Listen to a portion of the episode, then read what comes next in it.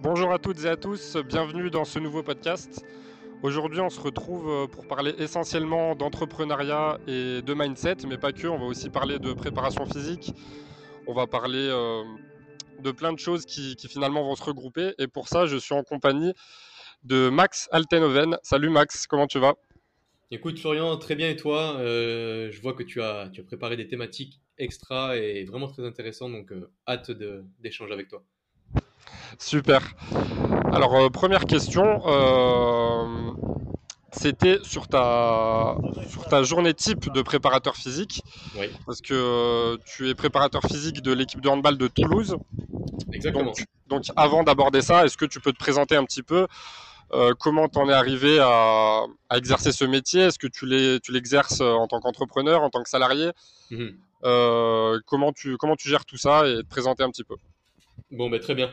Euh, donc, euh, Max Altenhoven, comme tu l'as très bien dit, j'ai 26 ans aujourd'hui et je suis donc, euh, comme tu l'as mentionné, préparateur physique, donc responsable de la performance physique du Phoenix Toulouse Handball, club de handball de Division 1 qui évolue, enfin, qui évoluait en Lidl Star League et qui aujourd'hui évolue en Liki Molly Star League. C'est un nouveau, un nouveau sponsor, tu sais, un peu comme la Ligue 1 Uber Eats. Ouais. donc, je suis au club depuis 6 ans. C'est ma sixième saison aujourd'hui et je suis arrivé à à mes 20 ans au club, à mes 20 ans, euh, grâce à, Philippe Gardan, notre ancien manager, donc Philippe Gardan qui était euh, manager du PSG, de Chambéry, etc., et ancien champion du monde, euh, qui m'a proposé le poste tout juste à mes 20 ans et qui m'a fait confiance à ce moment-là. au niveau du parcours, très basique, enfin très basique dans le sens où j'ai fait STAPS, Master STAPS et licence STAPS. Et, euh, mais j'ai un parcours atypique dans le sens où j'ai pratiqué très tôt. J'ai commencé le coaching et la préparation physique à mes 17 ans, 17, 18 ans. Et euh, j'ai effectué beaucoup de, formations privées à l'étranger, de voyages.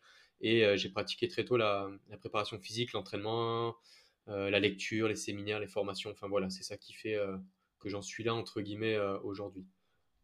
Super. Donc préparateur physique, tu es dans, au sein d'un club, donc tu es sous le, tu es salarié du club en fait. Oui. C'est ça.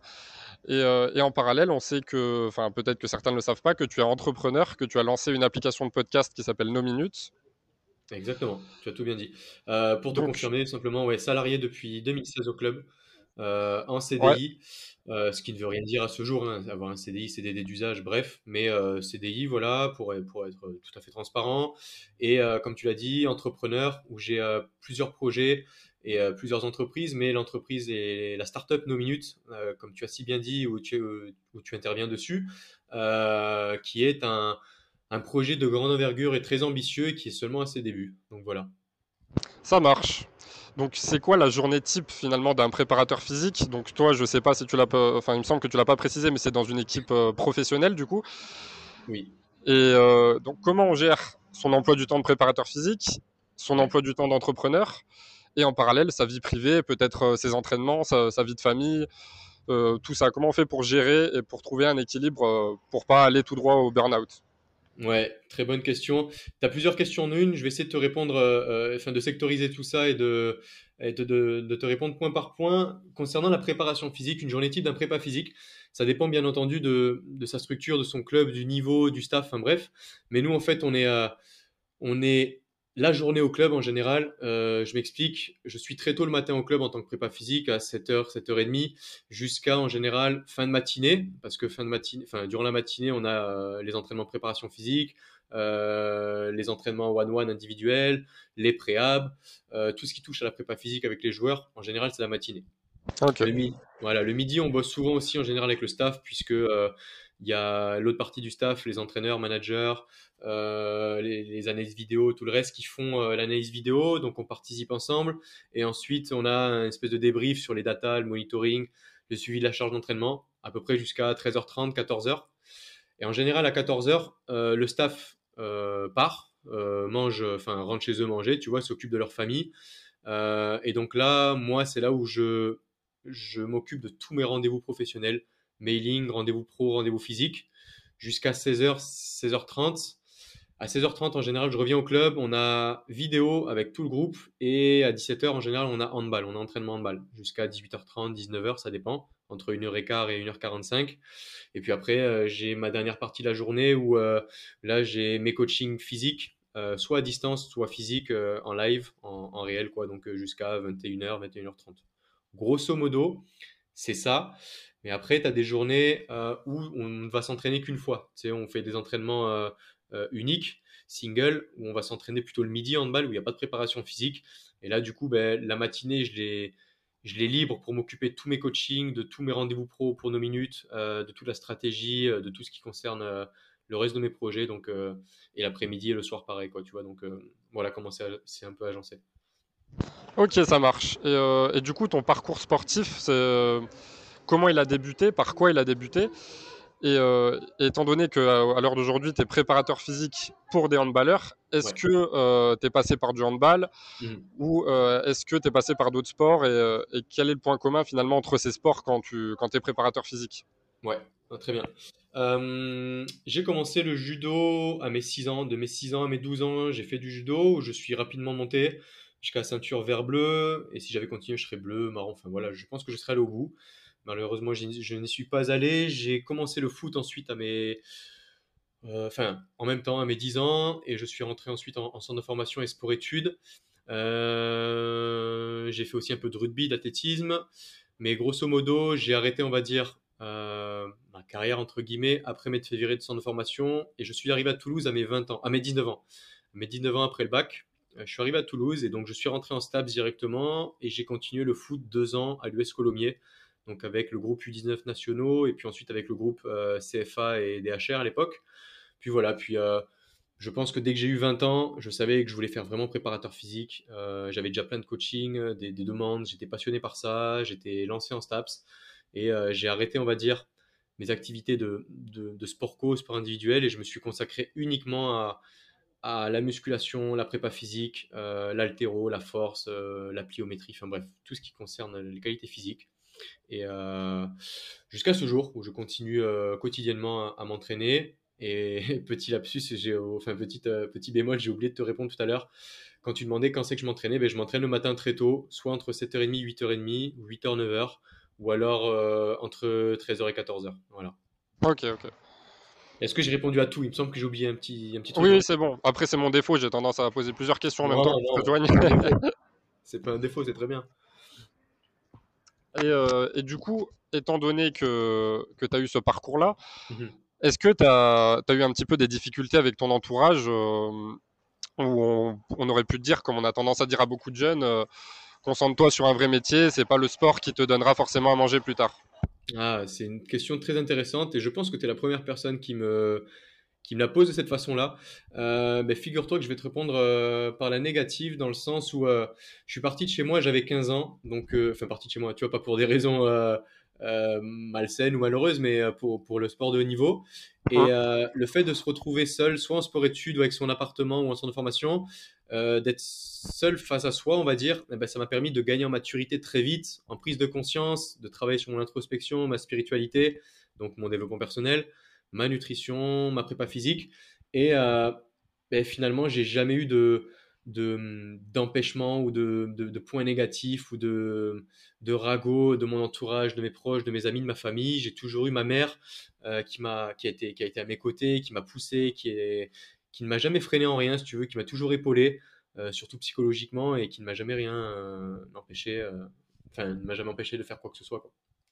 Ok, ouais, bah tant mieux. Comme ça, c'est un avantage parce que il euh, y a certaines familles qui ont tendance à être toxiques et, euh, et qui freinent un peu les rêves de, de, leurs proches. Ouais, exactement. tu parles de famille toxique. Bon, on a tous des problèmes, tu sais, familiaux. personnellement, j'ai grandi sans père. Euh, enfin, surtout mon petit frère, vu qu'il a été touché par ça avant. Mes parents ont divorcé très tôt. Quand j'avais 10 euh, ans, mon frère avait 7 ans. Euh, mon père est passé d'une vie très aisée, euh, très riche, à une vie de alcoolique, SDF. tu vois, c'était très compliqué, surtout pour mon frère. Hum. Et moi, je m'en suis mieux sorti, on va dire, parce que le fait, de, ben, comme je t'ai dit, de me retrouver face à, face à moi-même très tôt, ben, j'ai dû prendre mes responsabilités, prendre les choses en main. Mais je pense que si je n'étais pas parti de chez moi, ça aurait été un, tout autre chemin ou destin, si tu veux. Tu vois, donc je pense que c'est une force d'avoir vécu ces, ces péripéties-là dans ma dans ma famille et d'avoir eu une mère toujours, euh, euh, toujours là pour nous et toujours, euh, toujours à nous épauler. je pense que c'est vraiment une force. Ouais, ouais, ouais c'est sûr. Ok, super.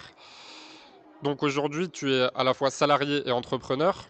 Oui. Donc à terme, ce serait quoi l'objectif ultime? Ce serait de vraiment te diriger, de rester uniquement dans l'entrepreneuriat ou de continuer à faire un petit peu de prépa physique à côté?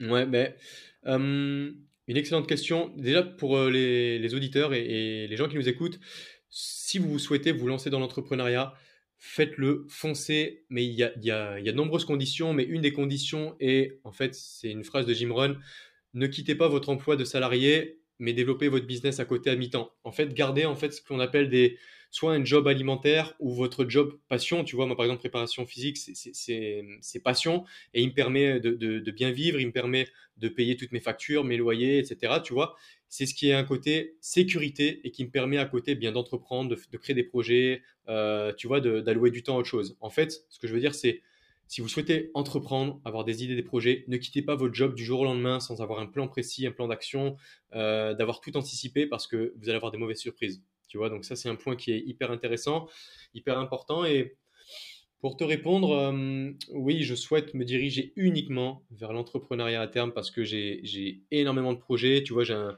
un de mes 7-8 projets euh, euh, de mon passage sur Terre où je souhaite vraiment faire disparaître le plastique des océans, tu vois, qui est, qui est, qui est à l'opposé du, monde du sport de niveau, du sport pro.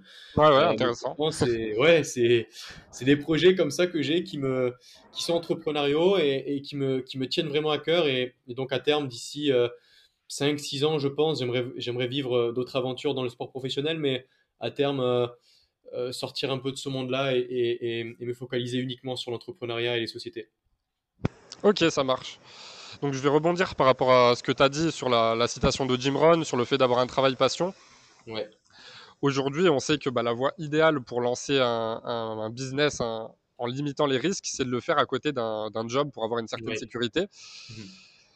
Mais personnellement, j'ai écouté énormément de podcasts, j'ai lu énormément de livres. Et il y a une question qui n'est pas assez abordée, mais pourtant c'est quelque chose qui existe et qui touche beaucoup de monde c'est un petit peu la phobie du salariat. C'est quand on rêve d'être entrepreneur euh, et qu'à côté, bah, le temps de développer son business, on est obligé d'avoir un, job. Et, du coup, et pour le coup, c'est pas, pas forcément un job passion. Mmh. C'est souvent un job alimentaire.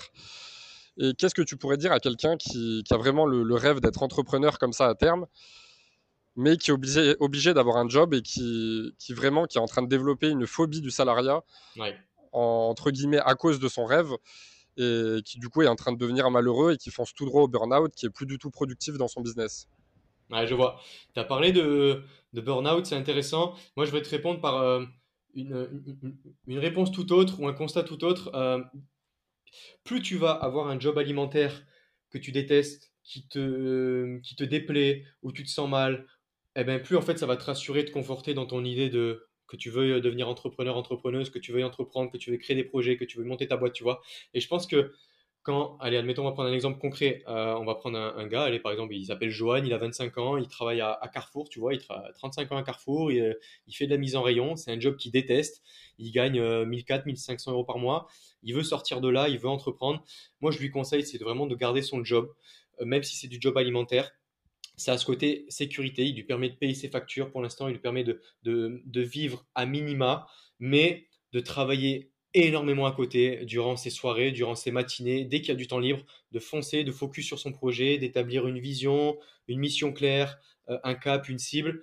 Et euh, en fait, ben, plus il va se rendre compte que il va, prendre, il va se prendre de passion pour, euh, pour son projet, pour, euh, pour son projet entrepreneurial. Et puis, il va se dire, eh bien, il faut vraiment que je me bouge, il faut que, il faut que j'arrive à cet objectif-là, comme ça, eh bien, euh, ça conforte mon idée que, que mon job alimentaire, mon job de salarié n'est pas pour moi. Quoi. Tu vois ce que je veux dire ou, pas du tout?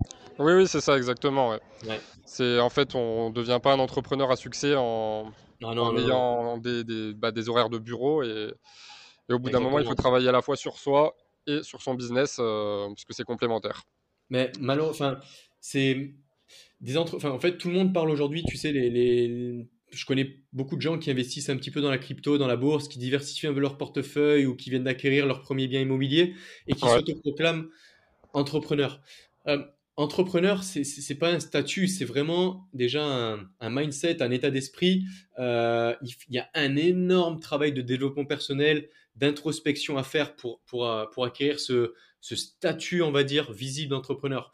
Et, je pense que ça passe énormément par, euh, par un travail de l'ombre euh, sur des années, sur des mois, des années sur soi, donc sur son leadership, sur ses affaires, sa carrière, ses business, son introspection, sa psychologie, ses émotions, tu vois. Et c'est ce qui va nous faire après devenir entrepreneur. Et c'est ce qui fait qu'on va avoir les compétences psychologiques, sociales, émotionnelles, euh, techniques pour devenir entrepreneur. Mais comme tu as dit, on ne devient pas entrepreneur du jour au lendemain. Et en plus, après, il faut rajouter ben, une éthique de travail, une discipline, une foi, l'enthousiasme, de l'optimisme. Enfin voilà, si, si on est parti là-dessus, je peux t'en sortir des, des, des, tonnes et des tonnes, tu vois.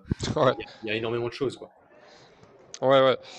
Et, et, puis du coup, sur le, sur le fait de, de développer à terme un travail, un travail passion, mmh et encore mieux si c'est à travers l'entrepreneuriat, euh, comment on fait justement pour pas tomber dans une sorte de routine? C'est-à-dire qu'en dehors du, travail, en dehors du business, comment je vais faire pour me divertir si je fais déjà toute la journée quelque chose qui me passionne? Est-ce que à force, je vais pas basculer dans, dans un ennui profond et me dire bah, finalement ça rime plus à rien ce que je fais? Ouais, je vois, je vois. C'est, euh, ben, tu vois, c'est des fois la, la, question que je me pose. Euh, c'est un point intéressant que tu soulèves là je prends mon, cas concret parce que je ne peux pas me permettre de parler de quelqu'un d'autre ou d'autre chose. Je parle pour moi. Euh, j'ai tellement, enfin, je sais que je suis hyper exigeant, discipliné et dur envers moi et que je me, et dès que je sors, en fait, si tu veux, de, de ma ligne directrice, de mon cadre, de, de, mon éthique, de ma discipline, eh ben, je me sens mal. Et en fait, je me sens mal quand je vais, euh, euh, quand, quand, on propose, par exemple, d'aller boire un verre, de faire une soirée, de, de, perdre mon temps en ville, enfin, tu vois tout ce qui me sort un petit peu de, ma vision, de mes objectifs, de mes missions, eh ben, je me sens pas bien. Et en fait, je me suis rendu compte que c'est parce que j'aime tellement, euh, je suis tellement passionné, je suis tellement engagé, euh, je suis tellement euh, attiré, si tu veux, et obsédé par, par mes projets, par l'entrepreneuriat, que je ne me, je me pose même pas la question de savoir si je vais m'ennuyer ou pas. Mais à partir du moment où tu vas te poser la question est-ce que tu t'ennuies? Est-ce que ce, ce, projet est vraiment fait pour moi? Euh, Que tu vas commencer à émettre des doutes, des craintes, des peurs, etc. Et eh bien là, il faut peut-être que tu te poses une question est-ce que tu es assez passionné par ton projet? Est-ce que tu l'aimes assez? Est-ce que euh, tu, tu, veux vraiment le faire? Enfin, tu vois, si ta, ta passion et, et ton, ton, engagement pour un projet dépasse tout le reste, tu as gagné. Tu as déjà gagné. Donc euh, tout ce, ça, à côté, euh, tout ce qui se passe à côté, on va dire, de divertissement, de vacances, de jours off, bah, tu, franchement, tu t'en occupes même pas. quoi. Mmh, ouais, ouais, t'as tout dit. Ça me fait un petit peu penser ce que tu dis euh, aux salariés qui sont un petit peu prisonniers de leur job, ouais. mais qui disent malgré tout, ben, j'adore mon job. Oui. Et quand on leur pose la question, est-ce que tu continuerais à faire ce job si tu étais plus payé ouais. Bah, la réponse évidente, c'est bah non. Bah, alors dans ce cas, c'est que t'aimes pas assez ton job. Ouais, t'as tout dit. T'as bien résumé ce que Ouais, ouais, as très très bien euh, reformulé euh, ce que je t'ai exposé juste avant, exactement. Ensuite, qu'est-ce que j'avais noté?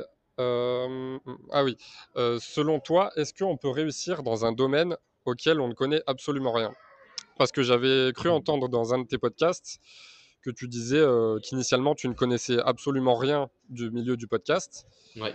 Et ça me fait penser à plus grande échelle à des entrepreneurs comme Elon Musk, par exemple, qui a lancé SpaceX et qui de base ne connaît absolument rien à l'aérospatial. Exactement. Eh ben ouais, c'est ça. Je suis convaincu que après il faut pas comprendre, il faut pas il faut pas confondre pardon euh, la compétence euh, propre, euh, la compétence technique avec avec la, la, passion pour quelque chose ou l'engagement ou l'intéressement. Quand j'ai voulu lancer nos minutes à la base des bases, je me suis dit j'ai acquis tellement grâce à mes voyages, ma pratique, mes lectures, mes rencontres, de connaissances, de compétences et d'expériences en, prépa physique, en entraînement, en, leadership, en dev perso, tout ça, tu vois, j'avais tout sur mon ordi ou dans des livres, des notes. Je me suis dit comment est-ce que je peux faire profiter un maximum de monde en un minimum de temps sous un format mais que j'aimerais qu'il soit innovant, tu veux. Et, puis après, c'est venu avec, la, avec un voyage, avec un déclic que j'ai eu au Canada, l'audio, le podcast. Le podcast, mais parce que euh, c'est un outil, on, en reviendra après, je ne vais pas rentrer dans les détails, mais c'est un outil qui va, qui va rattraper euh, le visuel et l'image dans, dans, les années à venir. On est, on, est qu'aux mais pourtant, dans l'audio, je n'avais aucune, et je n'ai toujours pas beaucoup de compétences. Dans le développement d'applications, je n'avais pas de compétences. Euh, mais par contre, j'avais la vision, l'intuition, la foi, la détermination, la motivation, et que j'ai encore, tu veux. Et ça, je pense que ça surpasse vraiment tout l'engagement, l'énergie, ça surpasse vraiment tout. Et puis après, ben, il faut juste, euh, il faut juste, il faut essayer de trouver les bonnes personnes, la bonne équipe, euh, euh, ouais, créer son équipe, rencontrer les bonnes personnes au bon moment pour, pour leur attribuer ben, ce que tu veux faire, pour leur faire réaliser ce que toi, tu as, as, comme vision. Quoi. Ouais, tout à fait. Donc en fait, faut pas faire le, comme tu as dit, faut pas confondre, faut pas tout confondre. On peut réussir sans rien connaître dans un domaine, mais on peut pas réussir sans se former dans ce domaine en question.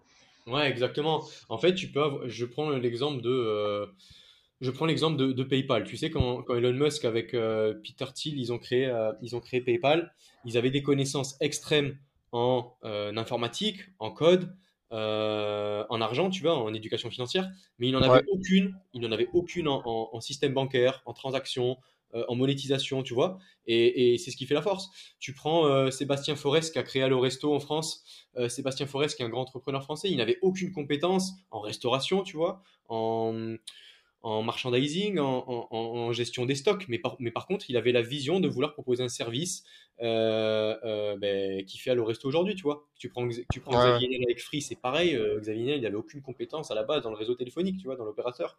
Et enfin, je veux dire, c'est, c'est vraiment ton projet, ta vision, apporter une solution, répondre à un besoin qui va tout surpasser. Et après, tes compétences dans, dans ce quoi tu vas te, t'immiscer, ça va, ça, ça va arriver tout seul, ça va se développer. C'est ça. Donc il faut à la fois se former et bien s'entourer, parce qu'il faut mettre son ego de côté aussi et savoir s'entourer de personnes plus compétentes que soi. Grave. Mais il faut pas non plus tomber dans le piège euh, de se dire j'ai pas besoin de me former, quoi qu'il arrive, je vais me, je vais m'entourer de, personnes plus intelligentes que moi et ça suffira. Ouais. Euh, parce qu'on n'aura aucun moyen finalement de savoir si elles font du bon travail. Je sais pas si je veux lancer une, société d'informatique par exemple mhm. et que je connais strictement rien à la programmation. Mhm. Bah, si je recrute des gens, j'aurais aucun moyen de savoir s'ils font du bon travail si je connais pas un minimum de choses sur la programmation, par exemple. Exactement, tu as tout dit. Mais c'est Oussama Hamar, que, tu connais sûrement. Ouais. Oussama Hamar, tu vois, qui, qui, qui, est, le CEO fondateur de, de, The Family, un incubateur de start-up. Il a dit une phrase très intéressante dans, dans une de ses interviews qui rejoint la tienne.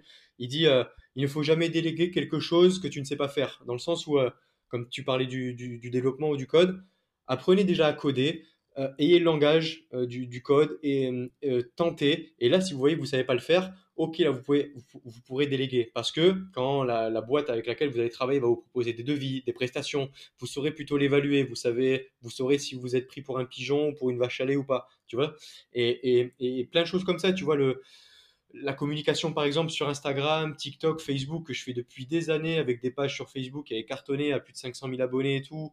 Instagram, où je galère un peu, mais où j'arrive à faire une petite communauté. Là, je sens que je suis en manque de compétences, d'idées, et c'est pour ça que je suis en train d'engager euh, une, personne à mi-temps en termes de community manager et de communication, parce que cette personne-là va pouvoir m'apporter une plus-value, un plus, m'ouvrir un nouveau champ d'idées, et, et qu'on va pouvoir avancer, progresser, tu vois. Mais il faut vraiment, comme tu as dit, euh, essayer d'abord de soit faire les choses, de se former, de, de, de, développer ses compétences, pardon, et après déléguer. Ouais, ouais, c'est ça. Euh, donc pour euh, continuer sur les podcasts, aujourd'hui, comment tu vois l'avenir de nos minutes en termes de développement, en termes de monétisation, en termes peut-être de publicité aussi? Mhm. Alors, on va essayer de faire hyper simple parce que Sinon, on va, je vais m'éparpiller. Nos minutes, si tu veux, pour recontextualiser, euh, le projet a un an et demi aujourd'hui. Euh, dans la vision du, projet, c'était les deux premières années, donc jusqu'à fin octobre là, les deux premières années seulement d'investir, d'investir, de développer un, MVP, un minimum viable product, de trouver son marché, de trouver un début de communauté. Et ce qui fait qu'aujourd'hui, on a 1200 euh, intervenants, 4000 podcasts, 30 000 membres, un million d'écoutes cumulées dépassées, euh, plus de 250 000 euros investis, dont, euh, dont 130 000 euros de fonds propres, enfin de, ma poche, quoi. Euh, de plus en plus de demandes d'investisseurs pour rentrer au capital. Et on va arriver aux deux ans, là, en octobre, et on est pile poil dans les timings où la version 4.0 va sortir, la monétisation va apparaître, et cette monétisation-là, si tu veux, c'est la toute première étape de stratégie de, de génération de chiffre d'affaires. En fait, on a six stratégies pour euh, générer du chiffre d'affaires avec nos minutes sur les années à venir, que sont l'abonnement, c'est le tout premier qui va sortir, c'est un abonnement euh, où les podcasteurs vont être rémunérés. Je peux pas t'en dire plus, mais vu que tu es podcasteur, tu vas avoir, on va vous envoyer des podcasts, on va vous envoyer, vous allez avoir un onboarding sur votre interface, vous allez avoir une toute nouvelle interface sur le site d'ici fin septembre, où tout vous sera expliqué. Comment est-ce que vous allez gagner de l'argent? Comment est-ce que vous allez rémunérer quels, enfin, quels podcasts vont passer pro et premium? Et quels podcasts vont rester freemium? Donc, tu vois, euh, la première stratégie, c'est l'abonnement classique. On va voir si déjà on, fait, on, a, on réalise un POC technique, c'est-à-dire est-ce que la communauté va être prête à payer pour la valeur ajoutée qu'on va amener? Sachant que 90% des podcasts resteront toujours gratuits, l'application restera toujours gratuite, mais on va juste faire passer euh, sur les 4000 podcasts euh, entre 400 et 500 podcasts payants, c'est-à-dire payants. La personne va vouloir l'écouter, elle aura 20% gratuit. Ensuite, on lui proposera de prendre l'abonnement pour avoir accès à ces podcasts 5 étoiles, très écoutés, euh, venant de podcasteurs expérimentés, très compétents et reconnus dans leur domaine, avec une forte valeur ajoutée. Et si à partir de là, ça prend, on aura différentes formes d'abonnements, tu vois, des abonnements pack family, euh, euh, premium, platinum, silver, etc. On aura ensuite, on viendra sur la vente de formation, de séminaires, de coaching, de l'affiliation produit, de la publicité, comme tu as mentionné, donc la publicité native. Dis une connerie. Toi, Florian, admettons, demain, tu sors un livre ou alors tu es sponsorisé par Nike, et bien tu pourras vendre tes produits de qualité ou tes, euh, ouvrages de qualité sur nos minutes. On proposera des liens redirectionnels d'affiliation et nos minutes prendra une petite commission. Mais en gros, ce que je veux dire, c'est qu'il n'y aura jamais de publicité. Euh, allez, tu as, fait, as fait un podcast sur la douche froide euh, que j'ai écouté là il n'y a pas longtemps et où tu mentionnes la douche froide ou, ou alors de ne dormez pas dans cette position. Tu as fait ces deux podcasts là notamment. C'est comme si tu mettais une publicité juste avant sur sur, euh, je sais pas moi, on fait une pub pour euh, des hammams, des saunas, et, juste après, ça t'envoie sur euh, ton podcast qui mentionne tous les bienfaits du froid. Tu vois, c'est incohérent. Ouais, ouais, c'est ça. Bien en faire, quand on amènera la publicité, ce sera la publicité qui vient du podcasteur, qui est hyper qualitative et qui propose justement des, espèces de partenariats ou d'affiliation, mais sur, sur les thématiques de nos minutes, le sport, la performance, la diététique, la nutrition, le leadership, tu vois. Et pas et pas une publicité pour une Opel Zafira ou pour, euh, pour changer des pneus chez Feu quoi. Tu vois. Ouais, donc un petit peu à l'opposé de, de, YouTube, par exemple. Exactement. On veut surtout et je veux surtout pas aller euh, dans ce sens-là. Ouais, ok, c'est intéressant. Euh, ensuite, selon toi, est-ce qu'on peut performer dans l'entrepreneuriat sans recourir à un financement externe? Parce que là, tu as mentionné le fait que tu avais investi quand même des sommes d'argent en fonds propres qui, étaient, bah, qui sont assez énormes quand on est aussi jeune. Ouais. Et donc, selon toi, comment on peut y arriver sans financement externe? Et, surtout, est-ce que c'est possible? Euh, je t'avoue que j'ai pas. Enfin, ça va être ma réponse, mais c'est pas la, vérité absolue. C'est juste mon, expérience et mon avis. Et, pour être tout transparent, j'ai pas encore, je pense, la réponse à cette question. C'est une question que, que, je me suis déjà posée. Je me suis dit, Max, est-ce est que si tu étais parti de zéro, c'est-à-dire sans vraiment argent, sans argent, sans économie, euh, est-ce que tu aurais pu, tu penses, ben, faire un crédit Est-ce que la banque aurait accepté que tu fasses un crédit de 130 000, 150 000 euros? Est-ce que tu aurais réussi à trouver des investisseurs qui, auraient voulu investir euh, dans ta boîte sans qu'il y ait de chiffre d'affaires généré, sans qu'il y ait de communauté créée, sans qu'il y ait de, euh, contenu sur ta plateforme? Et ça, je suis sûr et certain que non, parce que ça, j'en discute souvent avec des investisseurs, des business angels ou des fonds d'investissement. en fait, tout dépend du du projet que tu as. Le projet No Minutes, on souhaite vraiment, nous, que ce soit la bibliothèque de la connaissance sur la progression et la croissance personnelle en France et dans le monde, avec l'internationalisation pardon, pardon, qu'on a prévu, mais que ce soit pas juste un petit projet, tu sais, où tu peux juste générer 3, 4 000, 5 000 euros par mois. Il est tout à fait possible, je pense, tu sais, il y a plein de gens qui font, euh, je sais pas moi, euh, rentier immobilier ou du dropshipping ou du, vente du copywriting ou de la vente de formation en ligne et qui arrivent à générer 3, 4, 5, 10 000 euros par mois, tu vois, en partant de zéro. Je pense que ça, c'est tout à fait possible si tu souhaites monter ce genre d'entreprise ou de business. Mais si tu souhaites faire un énorme projet, on va dire, je sais pas moi, comme euh, aller Amazon, Instagram, TikTok, ce que tu veux, partir sans fonds et avec zéro, pour moi, à mon avis, euh, sans financement externe, c'est très compliqué, je pense. Euh, tu vois, tu prends l'exemple de, tu prends l'exemple de Jeff Bezos. Jeff Bezos, quand il, quand il s'est lancé en 93, pour créer Amazon et la vente de livres. Il a eu 250 000 euros d'un fonds d'investissement d'un ami à lui. Il a eu plus de 200 000 dollars pardon, de, euh, d'un de ses parents qui était, qui était aisé financièrement, tu vois, donc il partait déjà avec au moins 500 k. Quoi. Euh, mais franchement, partir de zéro et créer un énorme, un énorme projet, c'est c'est très rare. Il doit y en avoir, mais c'est très rare. Ouais, ouais. Donc en parallèle, il vaut mieux commencer par créer des petits business qui vont générer euh, bah, un petit peu de liquidité pour pouvoir investir dans d'autres plus gros business à terme. Quoi. Ouais, par exemple. exactement. Par exemple, c'est un très bon point. Ou alors, euh, anticiper et économiser sur quelques années. Tu vois, moi, j'ai économisé sur 3, 4, 5 ans parce que je savais que je voulais, je voulais entreprendre. Et quand j'ai eu cette idée à mes 21 ans, donc en 2018, qui est, et après le milieu est sorti fin 2019, et ben voilà, j'avais j'avais un fonds de départ quoi. Mais aujourd'hui, euh, on, est, on est toujours à la recherche ben, de, de, financement. Tu vois, si j'avais un million d'euros là, on serait déjà à la version 6.0, euh, on aurait déjà tout lancé. simplement, tu vois, c'est simplement un, frein financier pour l'instant. Et c'est ce qui fait la beauté d'une startup. C'est ce qui fait la beauté de ce projet parce que tu dois te démerder avec euh, une trésorerie qui est aussi entre 40, 50 000 euros et, zéro, tu vois. Parce qu'il y a, y a, des mois où j'ai 30, 40, 50 000 euros de trésorerie, il y a des mois où j'ai 3 000, 4 000, tu vois. Donc c'est ça en fait qui fait la beauté de, ce projet-là, c'est de, prendre des risques, euh, de jouer un peu avec ces risques-là et, d'avancer pas à pas, petit à petit. C'est ça, et la réussite est encore plus belle après. Enfin, on l'espère. Hein. Après, je te dis ça, s'il faut, dans, dans six mois, je te dis, bon, ben voilà, euh, j'ai perdu 300 000 euros en tout, euh, nos minutes à planter et au revoir, tu vois. Ou alors, ah oui, oui, après, oui, tout est possible. Hein. Exact.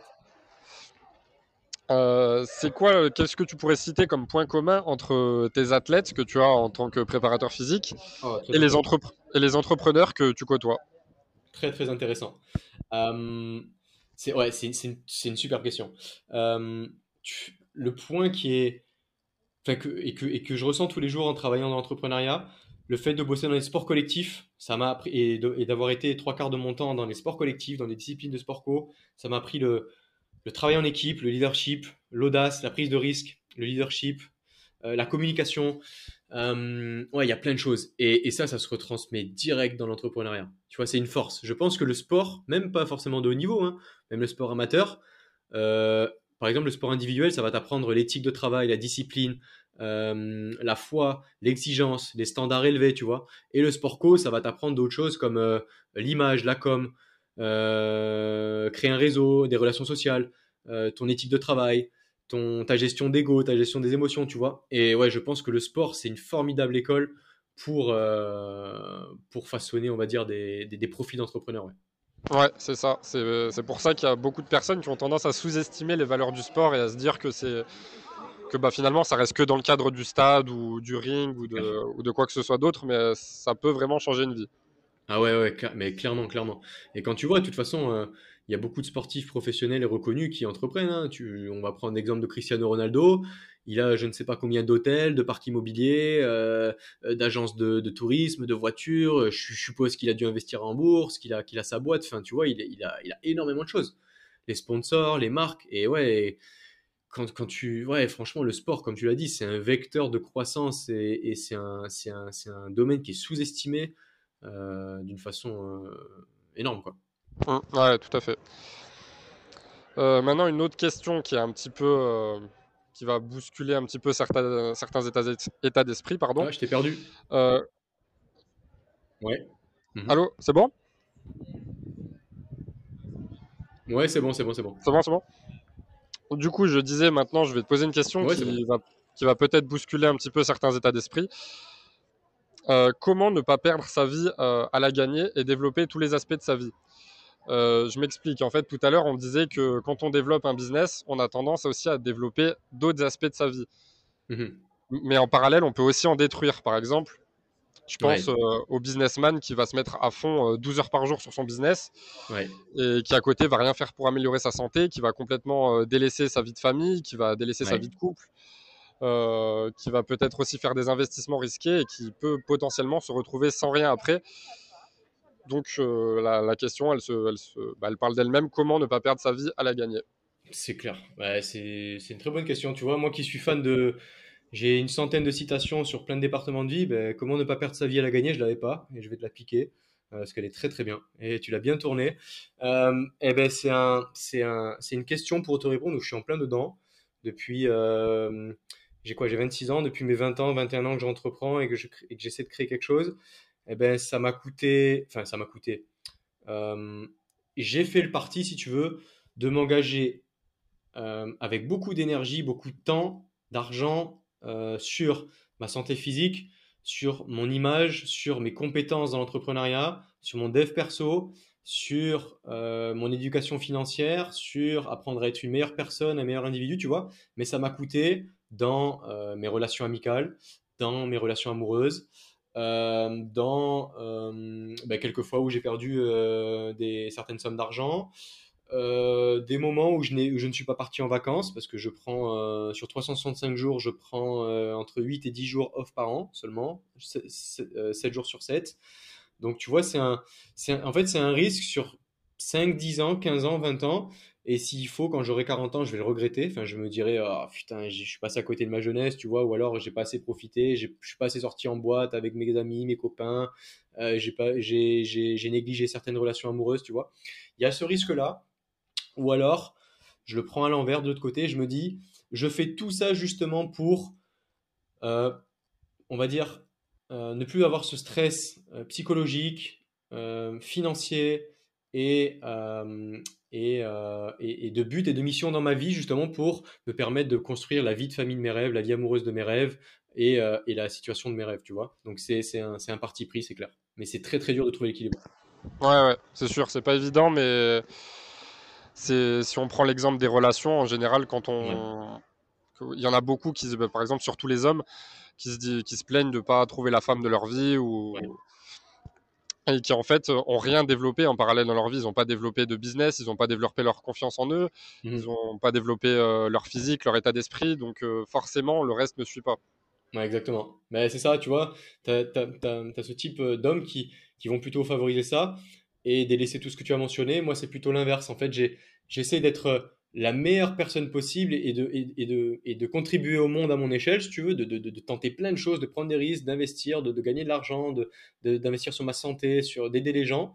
Et je pense très peu à moi finalement. En fait, j'essaie de donner beaucoup en pensant très peu à moi et en pensant très peu à, et, ou alors en donnant très peu de temps euh, à ma famille ou aux gens que j'aime ou à mes relations amicales, tu vois. Et ouais, c'est sûr que c'est, bah, ça, ça, ça a son revers de la médaille, quoi. Mm. Ouais, ouais. Maintenant, euh, question qui tue, est-ce que la réussite est vraiment à la portée de tout le monde, comme on l'entend souvent dans le milieu du développement personnel Ouais. Euh, je vais te répondre, je vais te répondre oui, parce que la réussite, euh, c'est quelque chose de très ésotérique et subjectif. Elle dépend vraiment de tout le monde. Par exemple, moi, la réussite, et je vais te la réussite ou ce qu'on peut appeler trouver cet état de bonheur, trouver cette paix intérieure. Pour moi, la réussite, c'est et ça, je te parle en tant que ma personne seulement, c'est d'être maître de mes propres choix, de mes propres décisions, de mon temps et de pouvoir voyager à travers le monde et de rencontrer des gens. Tu vois, en fait, la, réussite, c'est enlever tout cet état de stress, d'anxiété psychologique, de stress financier, euh, de, mal-être physique, euh, et d'être une personne pleine, accomplie, épanouie, et pouvoir faire ce que je veux de mon temps, de mes choix et de mes décisions. Voilà, pour moi, c'est ça la réussite, tu vois, c'est pas avoir euh, une Lamborghini, trois palaces, ouais, tu vois. Et en fait, ça dépend chacun. Tu, vas interroger 1000 personnes, tu auras 1000 avis différents, je pense. Ouais, ouais, c'est sûr. Mais, mais oui, c'est clairement à la portée de tout le monde. Mais par contre, il y a un point, et ça, je peux peut-être te le préciser ou essayer de te le préciser, c'est que la réussite personnelle, elle ne s'acquiert pas sans un développement personnel ou sans une introspection ou sans un travail sur soi. Ça, c'est impossible. Franchement, euh, c'est pour ça que tous ces gens ou tous ces, ces, femmes ou ces, ces, hommes influents qui génèrent des millions, des milliards de chiffres d'affaires ou de, de, de, de valeurs ou euh, qui ont euh, X voitures, X maisons, euh, X richesses, ils sont souvent malheureux. Pourquoi? Ben, ce, type de personne a, souvent très, très peu fait de travail sur elle-même, très peu d'estime, de confiance, d'honnêteté, de loyauté, de leadership, enfin, tu vois. Et voilà. Ouais, ouais, tout à fait. Je... C'est intéressant ce que tu as dit et je, je, voudrais juste rajouter une petite nuance. Il y avait un auteur, je sais plus qui c'est qui avait dit ça, que en gros n'importe non c'était quoi? C'était n'importe qui peut réussir mais tout le monde ne peut pas réussir ça veut dire ça veut dire que si on veut vraiment travailler sur soi et réussir avec sa propre définition de la réussite bah, tout, mhm. on peut y arriver mais malheureusement tout le monde n'y arrivera pas parce que tout le monde n'a pas cette envie de travailler sur soi Ouais, ouais, exactement. Ou alors cette conscience, c'est clair. Non, mais t'as tout dit. J'ai rien ajouté. Euh, quel conseil tu donnerais au Max d'il y a 5 ans pour être euh, plus épanoui, plus heureux? Euh, Il y a 5 ans, donc, ouais. Ah, c'est hyper intéressant parce que quand j'avais 20 ans, ou même 17, 18, 19 ans, j'étais un petit merdeux. j'étais un, un, petit, tu sais, qui. Comment te dire Qui se prenait. Enfin, qui pétait. Enfin, non, qui pétait pas plus haut que son cul, mais qui, avait une, une qui essayait de générer une image j'essaie de, de, véhiculer une image de moi hyper, hyper forte, tu sais, hyper euh, avenante, sociale, comment te dire ça marketing si tu veux, des fois un peu, des fois un peu arrogante, alors qu'en fait au, fond de moi j'avais très peu d'estime et de confiance. je n'étais pas du tout développé intérieurement, je n'avais pas trouvé mes, mes passions, ma voix, ce que je voulais faire. Et je pense que le conseil que je donnerais lorsque j'avais 20 ans, ce, serait peut-être ce serait peut-être, je ne saurais pas te dire, hein, c'est aller, ouais, c'est focus sur toi. En fait, c'est remplis d'abord ta propre bouteille pour ensuite remplir le verre d'autrui. Mmh, ouais, c'est bien dit. Ouais, travaille à fond sur toi. Ne t'occupe pas de ce qui se passe, enfin des bruits du monde, du monde extérieur, et surtout reste humble. J'ai toujours eu cette image du mec côté un peu connu à mon échelle, tu sais, dans, voilà, au collège, au lycée, euh, dans mes clubs, euh, etc. Et j'ai souvent fait preuve, euh, malheureusement, involontairement, soit d'arrogance, enfin, comme si je paraissais arrogant, comme si je paraissais arrogant, pardon, ou de manque d'humilité. Et aujourd'hui, je sais que j'écoute beaucoup les gens, j'observe beaucoup, je suis beaucoup plus calme, patient, résilient et humble, tu vois. Et ça, je pense que c'est l'humilité l'observation, l'écoute, je pense que c'est des qualités fondamentales. Tu vois et ce qui n'empêche pas de, d'être un de vouloir être un puits de connaissances, tu vois, ou de vouloir euh, changer le monde, tu vois, mais le fait de, pouvoir écouter les gens, d'être empathique, de, créer des relations saines, franches, euh, d'être humble, je pense que ça, c'est, c'est, clé. Mmh, ouais, c'est ça, tout à fait. Et puis, il faut pas, après, euh, non plus confondre confiance en soi et et manque d'humilité. Ça, c'est souvent un, problème de, beaucoup de gens. C'est clair. C'est la limite est très fine, ouais. Je l'abordais dans un interview déjà dans un podcast. La limite est très fine, ouais, entre paraître confiant, être confiant et être arrogant ou manque d'humilité, ouais, c'est clair. Et c'est ça qui, qui, est dur à, à dissocier, quoi. Mmh, ouais, ouais. Euh, maintenant, je voudrais évoquer un petit peu la question du stress et faire un comparatif entre le stress du sportif, notamment de tes athlètes, et en le comparant un petit peu au stress de l'entrepreneur, c'est pas le même type de stress. Euh, chez un mmh sportif, euh, il peut y avoir la, peur de la défaite, la peur de la blessure, alors que chez l'entrepreneur, ça peut être euh, plus la peur de tout perdre. Donc, comment, quel conseil tu donnerais pour gérer ces différents types de stress et, aussi en fonction du sport? Par exemple, on sait que, je sais pas, un nageur, il n'aura pas le même stress qu'un qu'un boxeur, puisqu'un boxeur, potentiellement, il peut prendre un mauvais coup, être handicapé à vie. Ça peut être aussi ce stress-là. Donc, comment tu gères le stress du sportif, le stress de l'entrepreneur? Euh, mais je vais essayer de te répondre en, deux parties. La première, et surtout sur le, stress du sportif, je vais, je vais rester focalisé sur le sport co parce que j'ai toujours entraîné, préparé des athlètes de rugby, football et handball uniquement. Euh, je ne suis pas du tout compétent pour préparer, je pense, des, des, athlètes en, marathon, en trail ou en boxe. Euh, gérer, gérer, le stress dans le, dans le, sport professionnel ou amateur, dans le sport collectif.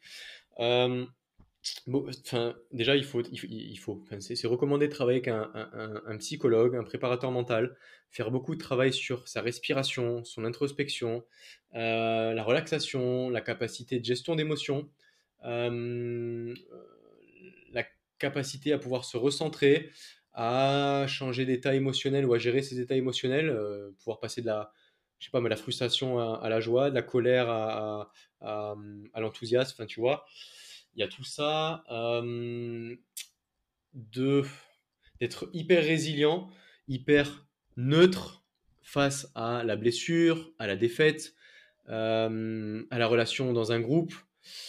Ouais, je pense que en fait, c'est toutes des qualités euh, internes, intrinsèques et, psychologiques à développer chez le sportif. Ok, ouais. Tu vois? chez l'entrepreneur, l'entrepreneur, il est souvent seul face à lui-même. Hein. Euh, moi, je dirais, j'ai pas de peur.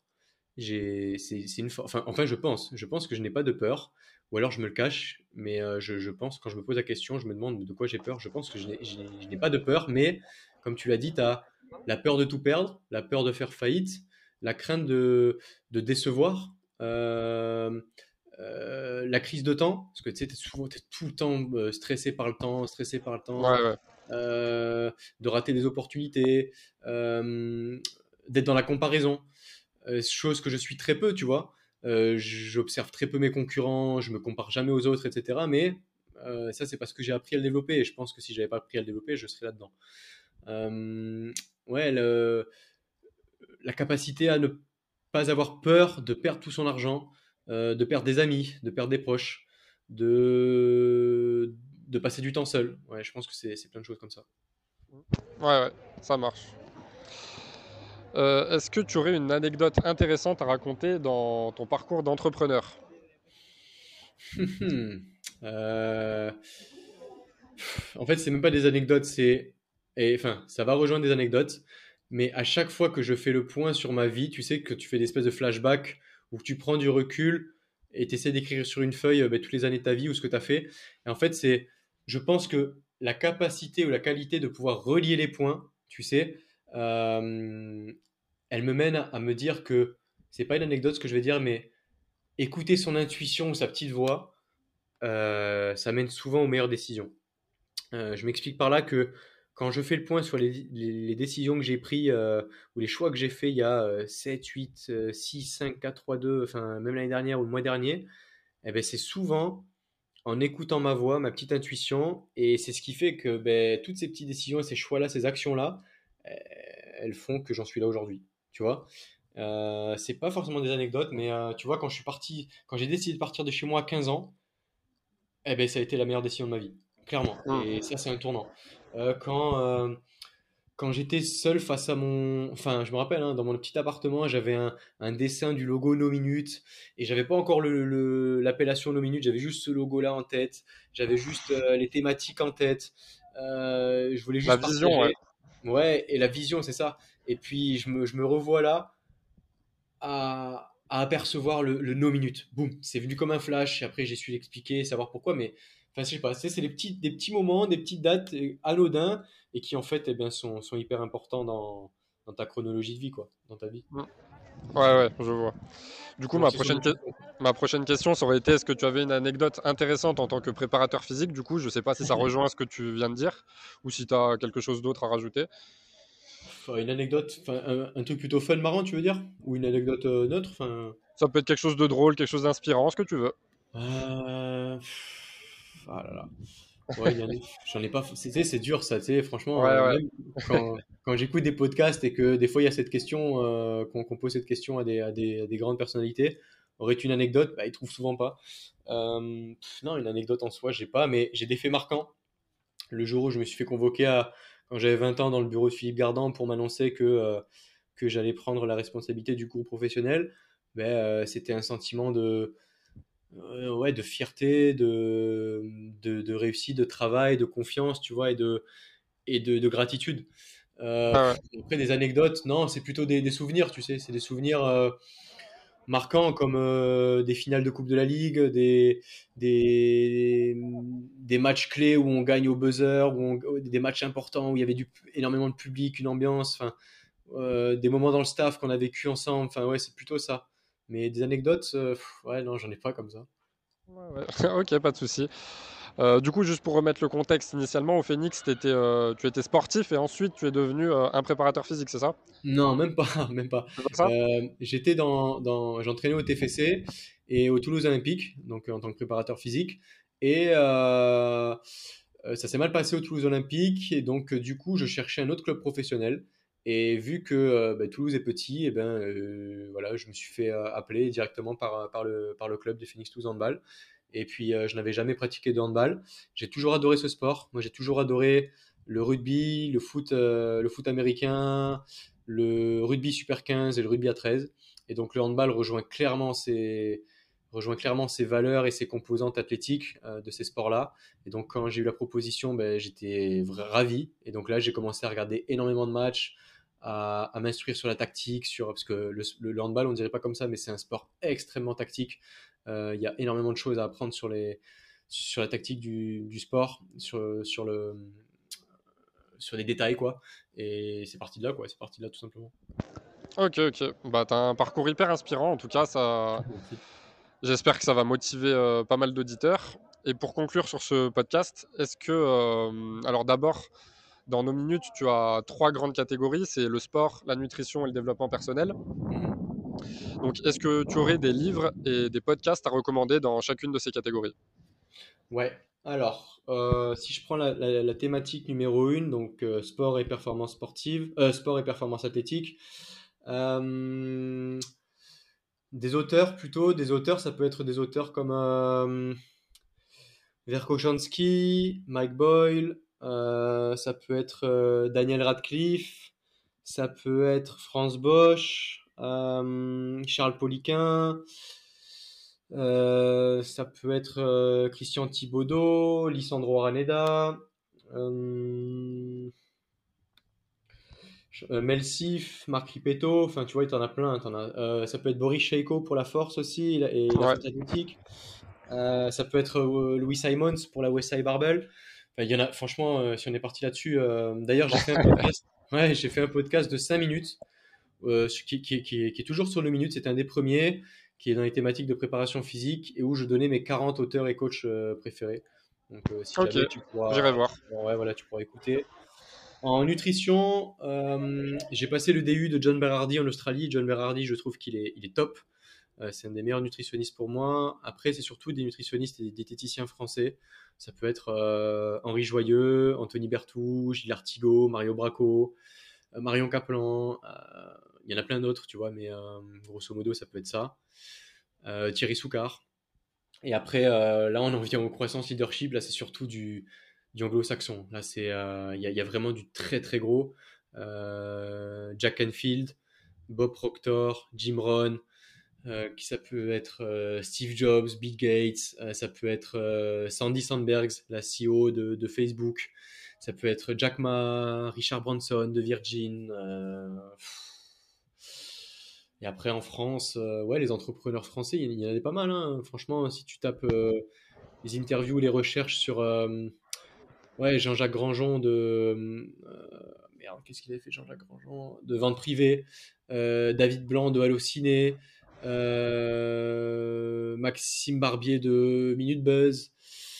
euh, Sébastien Forest d'Allo Resto, tu vois, t'en as plein, hein, franchement. Il y a euh, euh, Bernard Arnault de LVMH, enfin, t'en as plein, plein, plein, franchement. Voilà. Bah, c'est intéressant du coup que tu, que tu galères un petit peu tellement que tellement qu'il y en a. Parce que il y a beaucoup, beaucoup de personnes qui se trouvent des excuses. Et euh, aujourd'hui, en 2021, vraiment, on n'a pas d'excuses Ouais. euh, pour pas s'éduquer. Euh. On a vraiment accès à tout. Enfin, il y a encore quelques années, on n'avait pas accès à autant de choses. Clair. Euh, on avait peut-être la, la bibli- la bibliothèque municipale de notre ville et puis c'était tout quoi. Alors que maintenant, on a vraiment accès à tout ce qu'on veut et pour euh, à moindre coût en plus. Donc, euh, donc vraiment, il n'y a pas d'excuse pour s'auto-éduquer et pour, et pour mener la vie qu'on souhaite. C'est clair, mais je vais t'appeler Elon Musk du coup parce que c'est exactement ce qu'a dit Elon Musk. Il a dit aujourd'hui, ça n'a jamais été aussi simple de, de s'éduquer. Tout est gratuit, tout est accessible. Après, il faut juste pas tomber dans la, dans la surabondance d'informations, dans la surinformation et pouvoir euh, filtrer tout ça. Mais il y a, y a énormément de choses, que ce soit sur Internet ou dans des livres ou dans, dans- des podcasts, dans des livres audio. Tu vois, franchement, avec nos minutes, moi, à la base, je l'avais fait pour moi, nos minutes, tu vois. Et il y a énormément de podcasts aujourd'hui sur nos minutes dans Croissance Leadership, euh, ben, de- des, des fondateurs, des CEO de, de Six, de Robcar, de L'Oréal, de Boursorama. Euh, Il y a les dirigeants de start-up, euh, euh, d'incubateurs de start-up. Il y a des fondateurs de, de grosses boîtes comme euh, Lemlist, Pokawa, enfin, tu vois. Et le fait d'écouter ces, tous ces podcasts-là et que je me dis, putain, waouh, c'est trop bien, ils sont sur nos minutes maintenant. Mais je, je trouve le, leur, leur parcours hyper inspirant, hyper riche, quoi. Et, et à chaque fois, on apprend des trucs, on apprend des choses. Ouais, ouais, exactement. Bah écoute, moi je pense avoir fait le tour. Est-ce que tu aurais quelque chose à rajouter? Euh, ouais, une chose, c'est que euh, je tenais vraiment à te féliciter pour deux choses. Euh, la première, c'est euh, on ne se connaît pas du tout, tu vois. Peut-être que les auditeurs, ils vont, ils vont, vont penser qu'on se connaît très bien, tu vois, de par notre, notre échange là. Mais on ne se connaît pas du tout. Et tu as osé, premièrement, déjà euh, venir prendre contact pour mettre tes podcasts, créer des podcasts et les mettre sur le menu sur la plateforme. Et ensuite, euh, ben, tu as, fait la démarche de, de me contacter et de vouloir échanger ensemble. Et je trouve ça, euh, c'est des petites actions qui, qui, qui sont anodines, qui ressemblent à rien, mais c'est hyper puissant. Et je voulais juste te, te féliciter pour, ben, pour les, ces petites actions-là, les choses que tu mets en place de ton côté. Et, et je pense que si tout le monde faisait euh, des petites choses à son échelle comme ça, euh, euh, le monde se porterait mieux. Quoi. Donc, bah, merci à toi. Avec grand plaisir.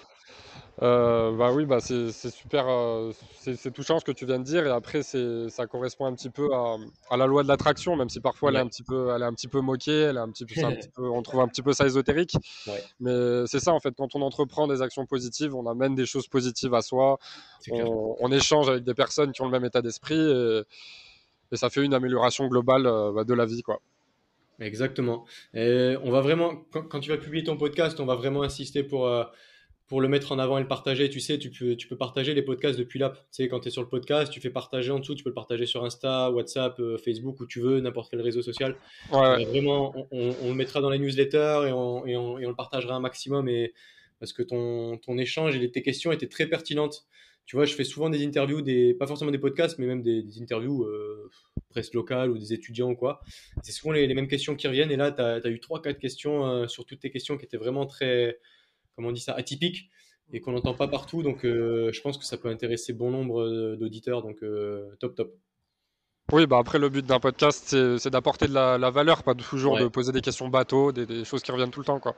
C'est clair. Mais c'est pas évident. Hein. Tu vois, moi, je me suis mis. Tu vois, le, taf que tu es en train de faire là, moi, je pense. Enfin, je pense pas que j'aurai des, meilleures questions que toi, ou je, pense que je l'aurais amené différemment, tu vois. Et, et tu vois, encore une fois, comme pour te dire, pour te rejoindre sur ce que tu disais, eh ben, comme quoi euh, dans le podcast j'y connaissais rien de base tu vois et, je suis pas podcasteur tu vois c'est pour ça que je permets à tout le monde de mettre enfin tout le monde aux meilleurs et aux professionnels de mettre leur euh, d'héberger leur podcast de diffuser leur savoir leur connaissance et de créer une communauté.